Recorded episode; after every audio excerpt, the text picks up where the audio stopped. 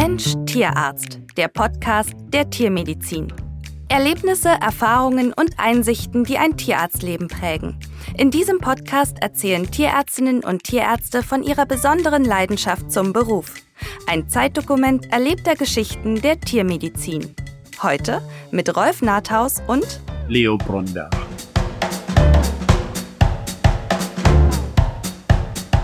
Was er mache, sagt Professor Dr. Leo Bohnberg aus Berlin, das mache er mit vollem Herzen. Und außerdem müsse man ja das, was man von anderen verlangt, selbst auch vorleben. Und folgt man seinem Curriculum vitae, hat Leo Bohnberg tatsächlich schon mehr als genug gemacht.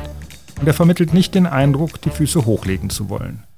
Fast 20 Jahre hat er als Direktor der Kleintierklinik der FU Berlin vorgestanden zwischen 2003 und 2013 hat er außerdem die Geschicke des Fachbereichs Veterinärmedizin der FU als Dekan bestimmt und in dieser Zeit unter anderem zentrale Bau- und Sanierungsmaßnahmen umgesetzt. Im Gespräch erlebt man Leo Bohnenberg als bodenständigen Feingeist mit einer Spur Selbstironie. Man ist geneigt, die Tiermedizin auch mal verlassen zu wollen, um über Kunst, Literatur oder andere Kulturen zu reden. Und das haben wir dann auch gemacht, wenngleich natürlich immer ein Bezug zur Veterinärmedizin blieb sei es, dass es um die Ästhetik der Chirurgie ging oder das Verhältnis der Buddhisten zum Thema Tötung sterbenskranker Hunde. Mensch-Tierarzt im Gespräch mit Professor Dr. Leo Bohnberg aus Berlin. Professor Bohnberg, ein Kommilitone meiner Frau soll nach einer gemeinsamen OP-Sitzung mit Ihnen in die Mensa gekommen sein und ziemlich verzweifelt ausgerufen haben, ich glaube, ich werde Bäcker. Welchen Anspruch hatten Sie an Studentinnen und Studenten, die Ihnen im Rahmen der Ausbildung über die Schulter schauen durften. Was haben Sie von denen erwartet? Zunächst einmal sehe ich mich dann natürlich als Hochschullehrer und die Hochschullehre ist ja nicht nur im Frontalunterricht im Hörsaal, sondern ganz im Gegenteil. Sie findet dann, wenn man im kurativen Bereich ist, also Tierversorgung, Patientenversorgung, findet sie eben in der Realität statt.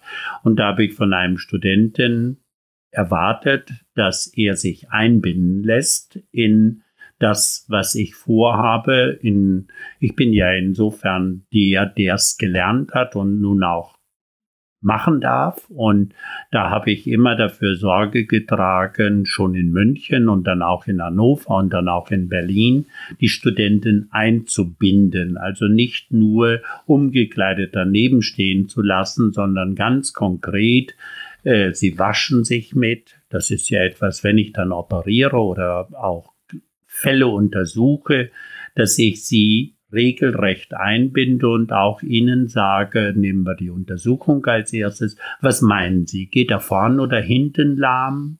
Warum meinen Sie hinten? Und dann wird der Student vielleicht sagen, ja, er belastet doch hinten das rechte Bein weniger als das linke. Kann das auch sein, dass er das rechte doch belastet und links vielleicht das nur so erscheint, als wenn es mehr belastet ist, dass man ihn also sensibilisiert. Und da ist meine Erfahrung die, wenn man die Studenten mitnimmt, auch dann im OP schon beim Waschakt, dass man ihnen einfach erklärt, so wird gewaschen, das ist eine DIN-Vorschrift, da gibt es nichts zu diskutieren, das wird so gemacht und fertig aus, dann muss er das auch machen. Es springt auch niemand vom Olympiaturm, weil er diese Erfahrung noch nicht gemacht hat. Und das gilt für manche und gerade in der Medizin gilt das für viele Handlungen. So muss man es machen, um tatsächlich am Ende auch sauber arbeiten zu können. Und dann beim Operieren habe ich das genauso gemacht. Die sind dann nicht gewaschen daneben gestanden, sondern sie mussten tatsächlich eben Haken halten und auch Pinzette halten. Sie durften auch nähen, aber immer unter Aufsicht, weil das geht nicht anders. Ich kann nicht jemandem vertrauen, dass er dort eine medizinische Leistung erbringt, den ich auch eigentlich vielleicht zum ersten Mal im OP sehe. Und aus diesem heraus hat sich ja aus immer kristallisiert, dass ich da letztlich ganze Gruppen von Studenten hatte, die dann auch nach dem Studium gern in die Kleintierklinik gekommen sind, sei es in München, in die Chirurgie, in Hannover, in die Kleintierklinik und hier in Berlin, die dann dort auch ihren weiteren Weg, vielleicht begleitet von einer Doktorarbeit, weiterführen wollten. Und das hat sich letztendlich als sehr erfolgreich, ich habe Ihnen genauso gesagt, wenn ich äh, schimpfe, wenn ich also im wahrsten Sinne des Wortes sauer werde. Das hat nichts Persönliches, sondern es ist der Sache wegen, weil man so eine Jugularis in der Regel nur einmal durchschneiden kann und oder einen Nerven und das geht einfach nicht und das darf man nicht persönlich nehmen, sondern das ist dem Tier geschuldet, darf nicht sein, fertig.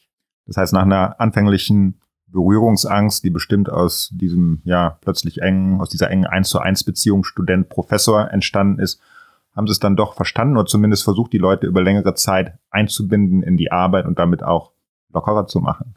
Ja, das hat sich auch sehr bewährt, gerade als ich hier zu Anfang nach Berlin kam. Es hat sich eigentlich ganz schnell gezeigt, dass äh, das auch genau das ist, was Studenten wollen. Sie wollen ernst genommen werden, das ist Nummer eins. Nummer zwei, sie wollen respektiert werden, alles richtig, tue ich auch. Und äh, sie wollen aber auch in die Arbeit eingebunden werden, ganz äh, konkret. Und sie scheuen das auch nicht, dass sie dabei kontrolliert werden. Natürlich, wenn ich jemandem sage, komm, du nähst jetzt mal die Haut zu, der zittert habe ich auch getan, weil ich, äh, als mein Chef sagte, Bronnberg, du nähst jetzt hier die Haut zu, dann habe ich gezittert und äh, ja, äh, also ein ganz äh, frühes Krankheitsbild.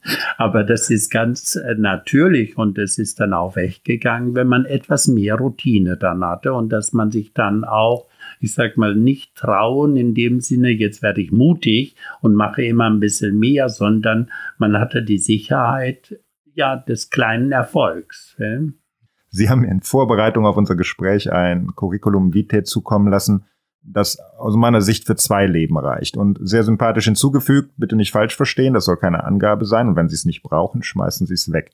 Und ich möchte nun nicht auf die Vielzahl der Qualifikationen, Ehrungen, Innovationen eingehen. Das war wirklich beeindruckend. Unser Fokus liegt auf dem Menschen, Professor Leo Brunberg. Daher ganz einfach gefragt, was hat Sie angetrieben? Was hat Sie über die Jahre getragen, sich so mit Haut und Haaren der Veterinärmedizin zu verschreiben? Hm, so ein bisschen ist meine Erziehung da mitschuldig, beziehungsweise die, die mich von der Schulzeit ja bis dahin, wo ich hingekommen bin, begleitet haben. Ich habe es einfach gelernt, wenn man etwas äh, macht, dann soll man es mit vollem Herzen machen.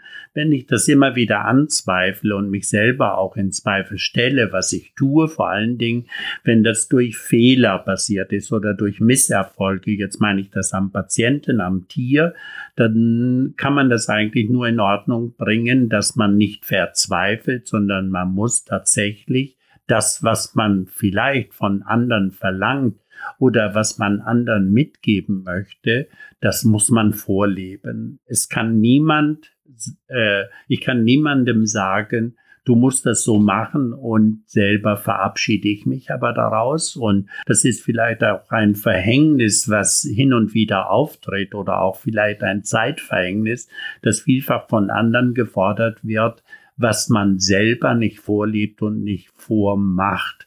Und äh, da war so ein bisschen, ja, meine Grundlebenseinstellung ist eigentlich die, wenn nur ein einziger, der durch meine, äh, sag mal, aus der Verantwortung her gesehen durch meine Hände gegangen ist, wenn nur ein einziger von denen vielleicht auch denkt, das war vielleicht gar nicht so falsch, was der Brunberg mir dabei gebracht hat, dann ist, glaube ich, schon ganz, ganz viel gewonnen.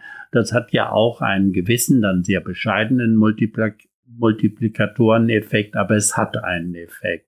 Und da war immer, ja, das war einfach, äh, das konnte sein, wer will, Männlein oder Weiblein, das konnte groß, klein, äh, wie auch immer sein. Ich bin denen in der Sache immer neutral begegnet. Also ich habe nie daraus irgendwie so etwas gemacht, den mag ich, den mag ich nicht, sondern das ist die Arbeit, ich bin verantwortlich, ich habe die auszubilden und wer sich mir anvertraut, der soll am Ende, wenn er ein bisschen mitmacht, was von haben. Sie haben familiären landwirtschaftlichen Hintergrund. Können Sie sich an Ihren ersten Kontakt zum Tierarzt erinnern? Der Tierarzt, der auf, auf den elterlichen Betrieb vielleicht kam? Ja, da kann ich mich gut erinnern. Und zwar als unser Kaltblüter Max kolikte. Das war ein ja durchschlagendes Ergeb äh, Erlebnis. Das war das war für mich so unglaublich, was dieser Mann dort leistete an einem so großen Tier, wo er sich leicht drin hätte verstecken können und den niemand wiedergefunden hätte.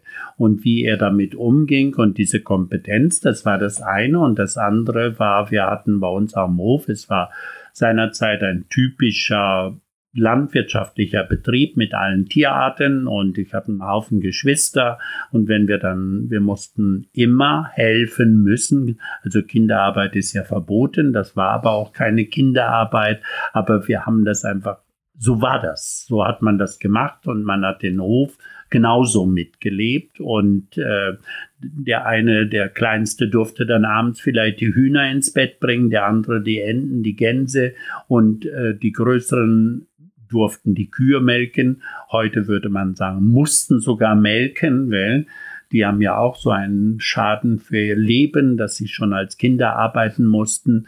Und äh, so ist das einfach gewesen. Das war, das war so und ist so und ist natürlich heute ganz anders geworden, weil sich da auch vieles getan hat. Ganz anders geworden ist das äh, Stichwort. Ist ein solcher Lebensentwurf auch heute noch möglich denkbar, wenn wir uns die allgemeingültigen Vorstellungen von Lebensfamilienplanung anschauen? Äh, leben wir in der Arbeit? Leben wir äh, mit der Arbeit? Sie haben viel Zeit investiert in ihre beruflichen Aktivitäten und das, was rechts und links dazugehörte. Und ich möchte jetzt nicht unterstellen, dass Ihre Familie zu, zu kurz gekommen ist, aber trotzdem, was würde Ihre Frau uns zu diesem Thema sagen, wenn, wenn wir sie fragen könnten? Ach, das ist ja, äh, es ist ja eigentlich, ich glaube, in all diesen Diskussionen immer dasselbe. Dasselbe ist, ich glaube, niemand weiß, was wirklich richtig ist in unserem Leben. Niemand. Und da mögen die Studien aus der Soziologie und wo sie auch immer herkommen, noch so das eine wie das andere hervorheben oder verdammen oder wie gefährlich das ist. Das Leben ist gefährlich, weil wir am Ende alle mit dem Tod enden. Insofern ist wirklich eine Lebensgefahr mit dem Leben verbunden. Und ob da nun jemand, der gerne arbeitet, der vielleicht auch diese Einstellung weitergeben kann, ob das der weniger äh, Work-Life-Balance-Mensch ist oder derjenige, der in irgendeiner Weise, wo das reguliert ist durch gesetzgeberische Dinge, ob der der besser dastehende ist. Mag das zu bezweifeln. Ich glaube, viele unserer Zeitprobleme, sei es dieses ganze, ich sag mal nur das Stichwort Fridays for Future, was äh, diese jungen Menschen da, wie sie einfach fürchten, um ihre Zukunft zurecht fürchten. Und da muss man doch hinterfragen, haben wir das alles richtig gemacht, was wir so tun, damit wir möglichst hier Kurzstreckenflüge, Langstreckenflüge und was auch immer, ist das alles so notwendig, dass wir wirklich eigentlich das, unseren Erdball ausbeuten und um ein Leben zu führen, wie wir es führen. Ich kann das nicht beantworten. Ich bin, und die Frage ging ja dahin, meine Frau, meine Familie, natürlich hätten sie es gern gehabt, wenn ich mehr zu Hause gewesen wäre, aber äh, es ist nun mal so, wie es ist. Es ist eben kein Bauerhof, Bauernhof.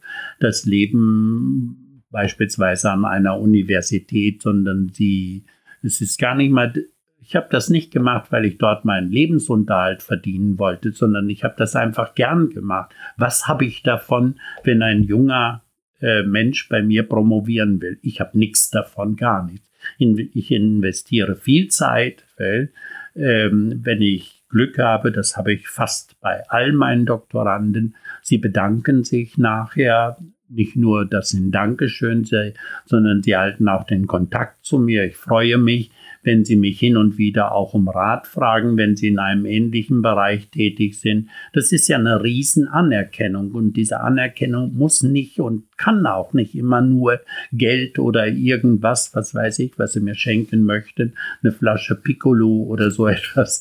Das, äh, ich halte das für nicht richtig. Das ist eine, in meinen Augen eine falsche Lebenseinstellung. Was hätte Leo Bohnberg angestrebt, wenn Veterinärmedizin aus welchen Gründen auch immer nicht möglich gewesen wäre? Dann wäre ich wahrscheinlich Humanmediziner geworden. An sich wollte ich Physiker werden, weil ich gar nicht so schlecht in der Schule in Physik war und ich habe zwei Semester in Münster Physik studiert Und äh, in diesen beiden Semestern musste ich erkennen, dass Gymnasialphysik und Universitätsphysik sich doch unterscheidet. Und ich war sowas von baff und habe gedacht, das werde ich nicht durchstehen. Man malt sich ja so in Kinderträumen aus. Da könnte Stockholm drin sitzen oder so etwas, also ich musste das gleich ganz frühzeitig streichen. Und dann habe ich überlegt, so studiere ich eines der Medizinfächer da schied schnell Zahnmedizin aus und es blieb eigentlich Humanmedizin und Tiermedizin.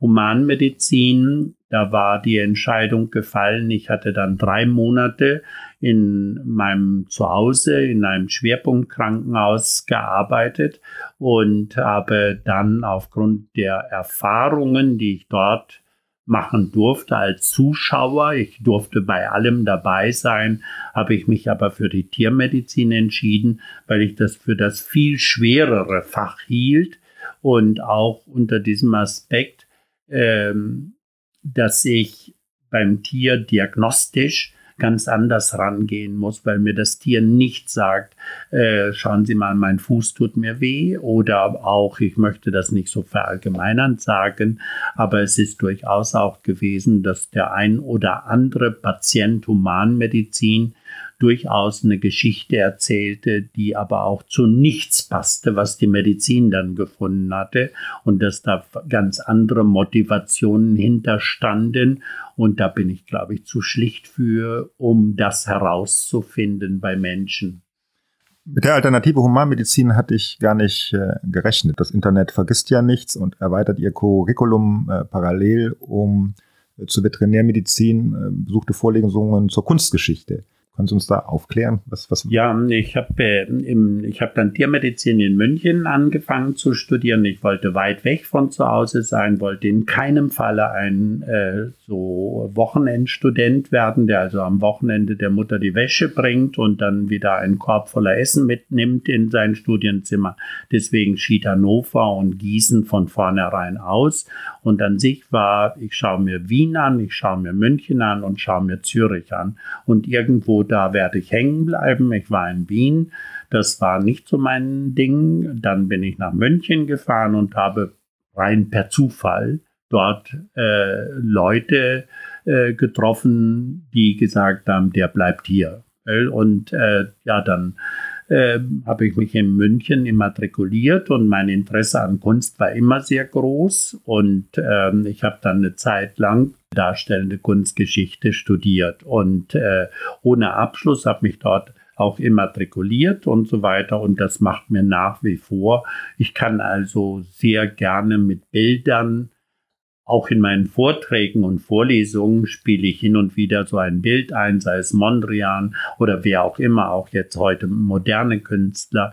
Ich kann das, versuche das zu verstehen, Dazu kam, ich hatte in München eine Situation, es kam ein junger Mann mit seinem Mund, der war im Gebirge abgestürzt und ähm, ich hatte ihm dann gesagt, ja, das muss man operieren, das ist aber relativ teuer. Der hatte äh, beidseits einen Niederbruch äh, im Handwurzelgelenk, im Pfotenwurzelgelenk und das muss man versteifen. Der kam aus Düsseldorf und dann fragte er, was kostet das? Und dann habe ich ihm irgendeinen Preis genannt und dann sagte er, das kann er nicht bezahlen, weil er sei äh, Kunststudent in Düsseldorf und hätte kein Einkommen. Und äh, das interessierte mich sehr. Und dann bin ich zu meinem Chef gegangen und habe äh, meinen Chef gefragt, darf ich den Hund operieren? Der kann aber nicht bezahlen. Es ist äh, ein, ein Künstler, der auch noch zur Schule geht, dort in Düsseldorf. Beuys kannte der im Übrigen persönlich auch. Und ähm, äh, wir können da kein Honorar nehmen. Und dann hat mein Chef gesagt, äh, er muss die Materialien bezahlen. Das waren eben diese beiden Platten und Schrauben, was eben auch für einen Kunststudenten oder überhaupt für einen Studenten teuer ist. Aber das muss die Klinik ja auch kaufen. Und er sagte dann, wenn Sie Ihre Arbeitszeit da reingeben wollen, dann tun Sie das, finde ich ganz honorig. Und äh, dann habe ich das gemacht, habe den Hund operiert und der musste eben dann nur die Materialien bezahlen. Und dann hat dieser Irma, Michael Irma ist der Künstler, äh, der hat mir dann äh, zum Dank äh, zwei schöne Bilder gegeben. Michael Irma ist mittlerweile tot. Der ähm, hatte irgendein Aneurysma, ist während einer Autofahrt gerissen und daran ist er verblutet auf der Autobahn. Und ähm, das äh, war so ein weiterer Motor, dort so irgendwie immer Freude daran zu behalten, weil das ist ja eine gemessen an unserem Beruf ist das ja eine ganz andere Welt und ich tue das auch heute noch gerne, so das Denken von Künstlern, wie die die Welt sehen und das ist ja auch bei Literaten so, sie äh, sehen Dinge, die wir leider nüchtern und vielleicht mit großem Respekt vor dem Leben sehen, dass Künstler das äh, doch auch ganz anders sehen und auch richtig liegen. Äh? Wie viel, wie viel Ästhetik steckt in der Chirurgie? Also hergeleitet aus dem Griechischen ist der Chirurg der Handwerker. Und dieser Hinweis auf das Handwerk wird ja gerne gegeben, um das Manuelle zu betonen. Ähm, die Chirurgie bekommt dabei aller Komplexität etwas Bodenständiges. Und tatsächlich, da wird geschnitten, gesägt, gebohrt, geschraubt und was sonst noch geht. Wie beschreiben Sie das Wesen der Chirurgie? Was ist das für Sie? Also es ist äh, tatsächlich es ist Kunst, aber nicht in dem Sinne, ich schaffe da was ganz Tolles, sondern ich stelle im weitesten Sinne wieder her. Etwas, was durch was auch immer zerstört wurde, ob durch Tumor, durch Trauma oder durch Infektion, ich stelle das wieder her. Und die Kunst des Chirurgen besteht im Können. Kann er das oder kann er das nicht? Ich habe zum Beispiel nicht gelernt, arthroskopisch vorzugehen. Und ich bewundere die Leute, die das können. Und das ist ja heute bei den Pferden schon lange, aber auch bei den Kleintieren ist das ja heute, ich sag mal so, das täglich Brot etwas minimal invasiv äh, wieder in Ordnung bringen zu können. Und äh, künstlerisch, da sehe ich eher so etwas, wenn ich das gegeneinander stelle, Aas und können, dann ist das Künste, die Art, das ist etwas, entweder auch etwas perfekt, wie das vielleicht das Mittelalter äh, mit den ähm, äh, Plastiken gemacht hat, äh, ist noch ganz interessant. Die mittelalterlichen Künstler äh, haben ja nie ihren Namen dahin geschrieben. Deswegen tut sich ja die Kunstforschung so schwer. Wer hat denn das gemacht? Gehen Sie zum Naumburger Stifterdom. Man weiß nicht, wer das gemacht hat. Man sagt da immer, heute ist es ja viel wichtiger, ich habe es gemacht. Sie müssen sich nur eine politische Diskussion, man ist ja völlig baff, weil was alle gemacht haben, dass es so ist, wie es heute ist. Und äh, das ist hochinteressant für mich. Eigentlich ist ja jemand, der etwas kann, der nimmt sich zurück weil der sagt nicht ich, ich, ich bin für alles äh, zuständig, Wirecard und weiß der Teufel was. Und wenn es dann regnet, bin ich für nichts mehr zuständig. Besteht besonders im Falle der Chirurgie auch die Gefahr, dass man aus falschem Ehrgeiz den Pfad des moralisch Verant Verantwortbaren verlässt und das Unmögliche möglich machen will. Wo ist da die Grenze zwischen dem Mut, neue Wege zu beschreiten und der Selbstüberschätzung? Wie kontrolliert man sich da im Alltag, wenn man Ehrgeiz hat? Das ist, ich glaube, wenn Sie darf da wieder mit einem Beispiel von München kommen. Ich kann mich an einen Fall erinnern, da äh, ist ein Jäger gekommen mit seinem Hund und dieser Hund hatte eine Fraktur. Diese Fraktur ist andernorts mehrfach operiert worden. Es ist, ich darf das so sagen, es ist einfach nicht sachgerecht gemacht worden. Und es stand hier nun für den Jäger, stand, könnt ihr das wieder hinbringen oder muss man amputieren?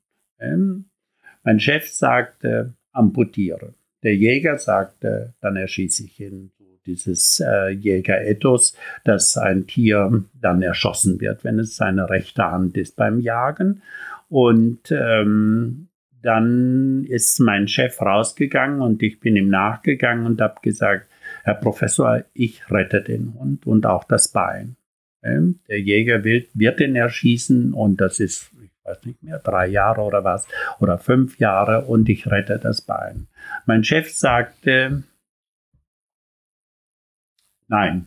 Da habe ich gesagt, doch, ich bezahle es auch. Ne? Weil das will ich wissen. Und jetzt kommt diese Brücke eigentlich auf Ihre Frage.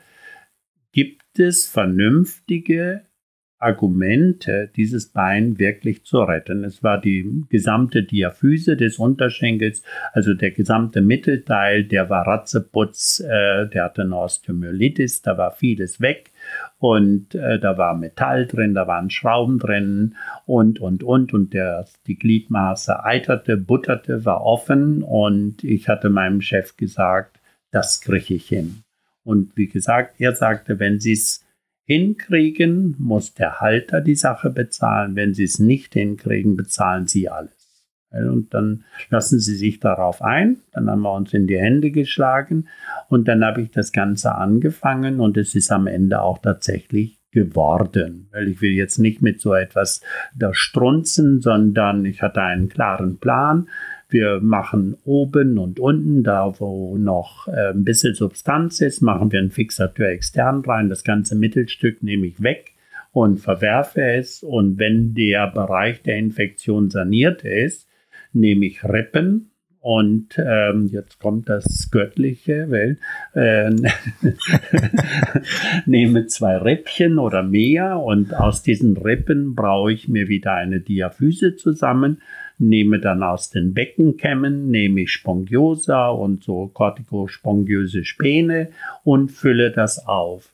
Und ähm, das Ganze wird dann noch zusätzlich trainiert und so weiter. Ich kann mich gut daran erinnern, weil es stand doch mehr als mein Gehalt äh, eines Monats äh, im Raum. Aber nicht das war der Motor, sondern ich glaubte wirklich, das kriege ich hin. Und äh, am Ende ist der auch geworden, ist wieder jagdlich geführt worden. Äh, mein Chef ähm, wollte meine goldenen Hände und mich sehen. Nein, äh, so meine ich das nicht, sondern äh, ja, da war ich nicht unstolz drauf. Aber jetzt wiederum ähm, kriegt man das hin oder kriegt man das nicht hin? Ich glaube, in der Kommunikation mit dem Tierhalter müssen Sie bescheiden sein. Da läuft es ja drauf hinaus. Letztendlich der Tierhalter muss dem zustimmen und wenn Sie dem klar sagen, ich sehe eine Möglichkeit, aber das kann auch im Desaster enden. Wenn ich das hinbekomme, dann müssen Sie das zahlen. Wenn ich das nicht hinbekomme, da muss man irgend so eine, ich sag mal, Deal ist vielleicht das Falsche. Sie müssen klar sagen, wenn ich es nicht hinbekomme, dann bezahlen Sie nur die Materialsachen um so irgendetwas zu sagen. Und äh, das hat er gemacht und das muss man eigentlich in all seinen Taten machen, wenn ich Ihnen sage, jawohl, Sie haben da unten ein Problem, dieses Problem kann man operieren, das Risiko, dass das gut wird, ist, äh, beziehungsweise das Risiko, dass das nicht gelingt, ist 90 Prozent. Wenn es gelingt, also 10 Prozent, dann geht es dem Hund gut und äh, gehen Sie dieses Risiko mit. Das muss man einfach fair sagen. Und jetzt, da haben wir ja so ein bisschen verglichen mit der Humanmedizin, haben wir ja so ein bisschen auch andere Spielräume, weil wir können ja in einem Nebenvertrag vielleicht so etwas auch mit einem Tierhalter abmachen. Das, warum sage ich das mit diesem Nebenvertrag? Wenn Sie es nie machen, dann werden Sie auch nie wissen, ob man es hinbekommt, sondern Sie haben immer äh, eigentlich die 90 Prozent. Die 90 Prozent negativ beruht ja auch auf irgendwas, sei es Erfahrungsschatz, äh, evidenzbasierte Medizin, eher weniger in der Tiermedizin, weil es wirklich keine bei vielen Dingen keine einzige Studie gibt, die das höchste Evidenzniveau erreicht. Und da muss man sehr vorsichtig sein.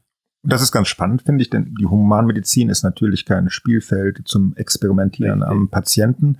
Ähm, wir haben diese Möglichkeit in der Veterinärmedizin bei gleichzeitig ganz klarer Schätzung, äh, was tut dem Tier noch gut, was macht der Patientenbesitzer mit. Das heißt, wir haben da die Möglichkeit, über den Tellerrand hinaus zu gehen, ja. den nächsten Schritt zu gehen und daraus zu lernen. Das ist äh, ein Privileg. Ja. Ja. Und gleichzeitig ist es doch so, der Hund wurde jetzt nun wiederhergestellt bis zur Leistungsfähigkeit, aber es hätte ja auch ein Mittelding geben können. Das wird nicht so richtig. Der Hund läuft, aber er läuft nicht toll. Und das finde ich ist gerade so ein ganz schwieriger Bereich, wo man dann weitere Entscheidungen treffen muss. Anhand welcher Parameter haben Sie bewertet oder bewerten Sie, ob da Lebensqualität ist aus Sicht des Hundes? Das ist, äh, wenn wir bei diesem Beispiel oder zu diesem Beispiel zurückkommen mit dem Unterschenkel Jagdhund. Die Lebensqualität, die ist jetzt, glaube ich, schon unterschiedlich zu sehen. Der Jäger sieht die Lebensqualität nur darin, der Hund ist wieder nutzbar. Dass die Leistungsfähigkeit Richtig. Ist, ja? Und da sagt er, der freut sich so sehr, wenn er war ein Vorstehhund, der freut sich so sehr, wenn er da anschlagen kann und wackelt und macht. Aber das vermag ich nicht zu sagen. Zumindest die Leidenschaft des Hundes ist wieder geweckt worden und ist möglich. Und die Lebensqualität jetzt aus anderer Sicht, man könnte ja auch so sagen, nehmen wir mal diesen Jäger, der sagt, nee, ich brauche den eigentlich nicht wieder als Jagdhund, aber das ist der, der, ja, wie auch immer heißt, wie heißen sie denn meistens, Prinz oder Max oder sowas. Der Prinz, der hat mir so gute Dienste getan und jetzt haben wir das Bein erhalten und das ist schön und der leidet nicht, der soll sein, soll in den Ruhestand gehen. Weil das ist dann der Jäger, der sagt, sie haben was Tolles getan, der schläft wie immer, weil wird nachts nicht wach, hat keine Schmerzen mit dem Bein, ist auch eine Lebensqualität. Und jetzt stellen sie ihn auf ein Laufband, um zu schauen, jetzt kommt die Wissenschaft, um zu schauen, ist dieser Eingriff, der da gemacht wurde, tatsächlich so, dass die beiden Gliedmaßen im Seitenvergleich gleich belastet werden. Und jetzt stellt vielleicht der Laufbandanalytiker fest, dass die operierte Gliedmaße 10% weniger belastet wird als die nicht operierte. Jetzt sagt natürlich der, der über allem schwebt, also hundertprozentige Belastung ist nicht wieder erreicht. Wissenschaftlich 10% schlechter. Und jetzt, was hat das für die Lebensqualität des Tieres zu tun? Wenn der Hund mitreden könnte, dann würde der mir wahrscheinlich um den Hals fallen. Du hast mir das Bein gerettet und das Leben. Ich würde aber gerne noch ein bisschen näher an den Grenzbereich, weil wir sind hier noch äh, da, wo ich sage, der Hund konnte jachtlich nicht genutzt werden dem geht's gut, der geht Gassi, der frisst und, und fühlt sich wohl, äh, kann vielleicht seiner Passion nicht mehr äh, nachgehen. Ähm, und das vor allem dann unter Berücksichtigung des Themas Euthanasie. Wir haben dieses Thema Euthanasie von Tieren schon im Rahmen einer Folge zum Suizid unter Tierärzten beleuchtet, und zwar als ein die Arbeit doch scheinbar wesentlich belastender Faktor. Das geben Studien und Befragungen her weil man ja eigentlich den Antritt hat, Tierleben entweder zu retten oder unter guten Lebensbedingungen dann zu verlängern. Und mir geht es eben um diese Lebensbedingungen, wenn wir mehr in diesem Grenzbereich sind. Wir haben heute viele Möglichkeiten der Chemotherapie, der Schmerztherapie. Und die Besitzer, weil sich das Mensch-Tier-Verhältnis in den letzten äh, Jahrzehnten ja auch dramatisch verändert hat, sind vielleicht auch geneigt, da mehr investieren zu wollen. Und da finde ich es schon oft schwierig für uns Tierärzte, äh, über das Vorgespräch und dann auch über die Beurteilung der Lebensqualität des Tieres sich zu positionieren. Neigt man da dazu, ein Stück Gott zu spielen? Das ist sehr schwierig. Ähm, Sie haben vielleicht in meinem Curriculum gesehen, dass ich äh, gar nicht so selten in Thailand bin und dort auch beruflich aktiv bin und äh, im Süden von Thailand auch eine Gastprofessur habe. Und äh, ich bin mehrfach in Bangkok an der Kasisat-Universität gewesen und habe dort auch operiert und Vorlesungen gemacht und Kurse gemacht. Und oben in Chiang Mai im Norden von Thailand war ich auch mehrfach. Und das ist sehr interessant, diese Frage. Ähm, jetzt, äh, da kommen so kulturelle Aspekte mit dazu oder Glaubensaspekte dazu. Äh, der Buddhismus verbietet ja letztendlich ein Tier zu töten. Jetzt haben sie aber einen Hund, der durch und durch vertumort ist, sag ich mal, voller Metastasen steckt. Der wird ihnen vorgestellt, der hat hier vielleicht ein äh, Plattenepithelkarzinom oder so etwas oder Fibrosarkom und kann nicht mehr fressen. Der Buddhismus vom Glauben her, nein. Jetzt nehmen Sie den strenggläubigen Buddhisten, der sagt vielleicht, töten tue ich den nicht weil ich das vom Glauben her nicht darf, nicht sollte. Wir sagen aus unserer, jetzt ich sag mal, ungläubigen äh, Einstellung oder vielfach pragmatischen Einstellung, das macht alles keinen Sinn. Der verhungert ihn sowieso. Wir wägen jetzt ab, ist unser Glauben, das Leben ist mehr wert als der Tod, wird das die tragfähige Säule in einer Entscheidung oder ich erspare dem Tier Leid.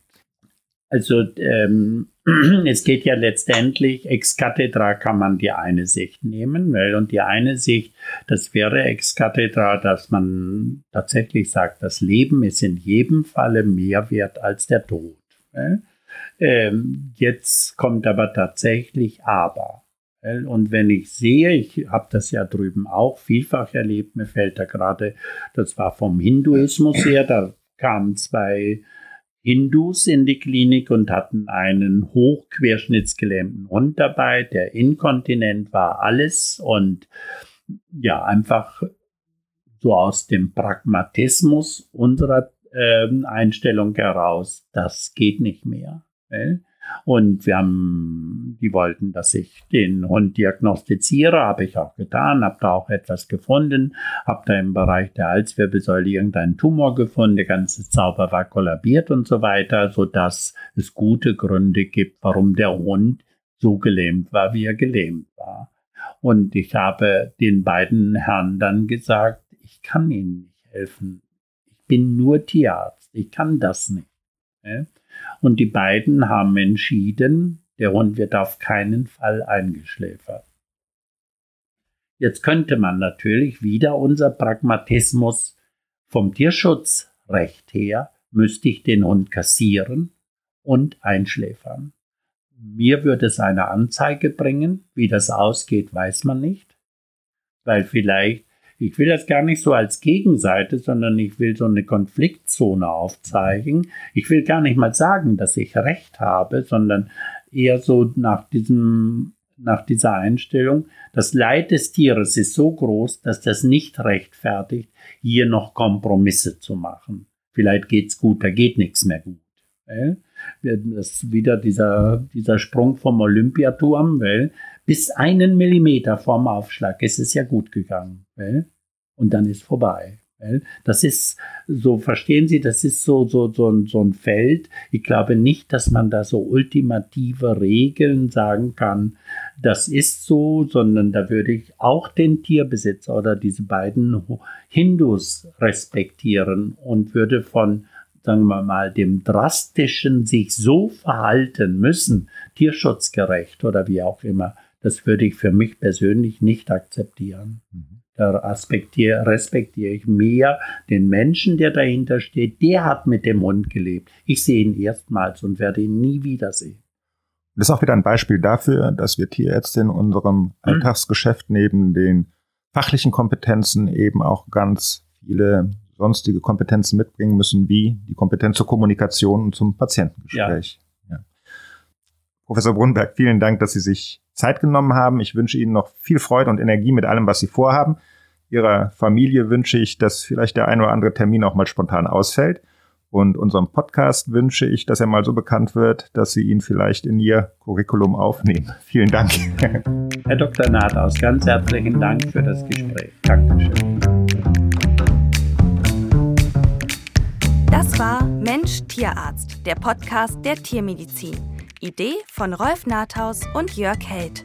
Mensch Tierarzt ist eine Produktion von vetfokus.de und wir sind tierarzt.de. Alle Podcast-Folgen und mehr Hintergrundinformationen zu den Gesprächspartnern und Themen finden Sie online unter mensch-tierarzt.de.